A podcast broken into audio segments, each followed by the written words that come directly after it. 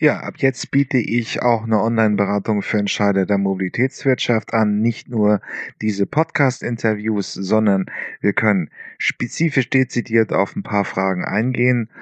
Und ähm, es ist häufig bei mich über Social Medias, Instagram, Facebook und wo auch immer gefragt worden, ähm, verschiedene Fragen und diese Sachen werde ich jetzt professionalisierter angehen. Ähm, hier kann es alles geben von äh, wie führe ich Elektroautos in den Firmenfuhrpark ein bis ähm, welche technischen Dienstleister gibt es in Sachen automatisiertes Fahren bis zu wo steht neue Nutzungsform Mobility, äh, Mobility as a Service. Wie geht's da weiter?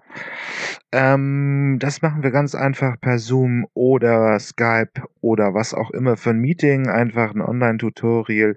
Hier stehen auch in der Podcast-Beschreibung die genauen Informationen, wie es losgeht und auch meine Kontaktdaten. Und ich freue mich auf die ersten Beratungsmandate.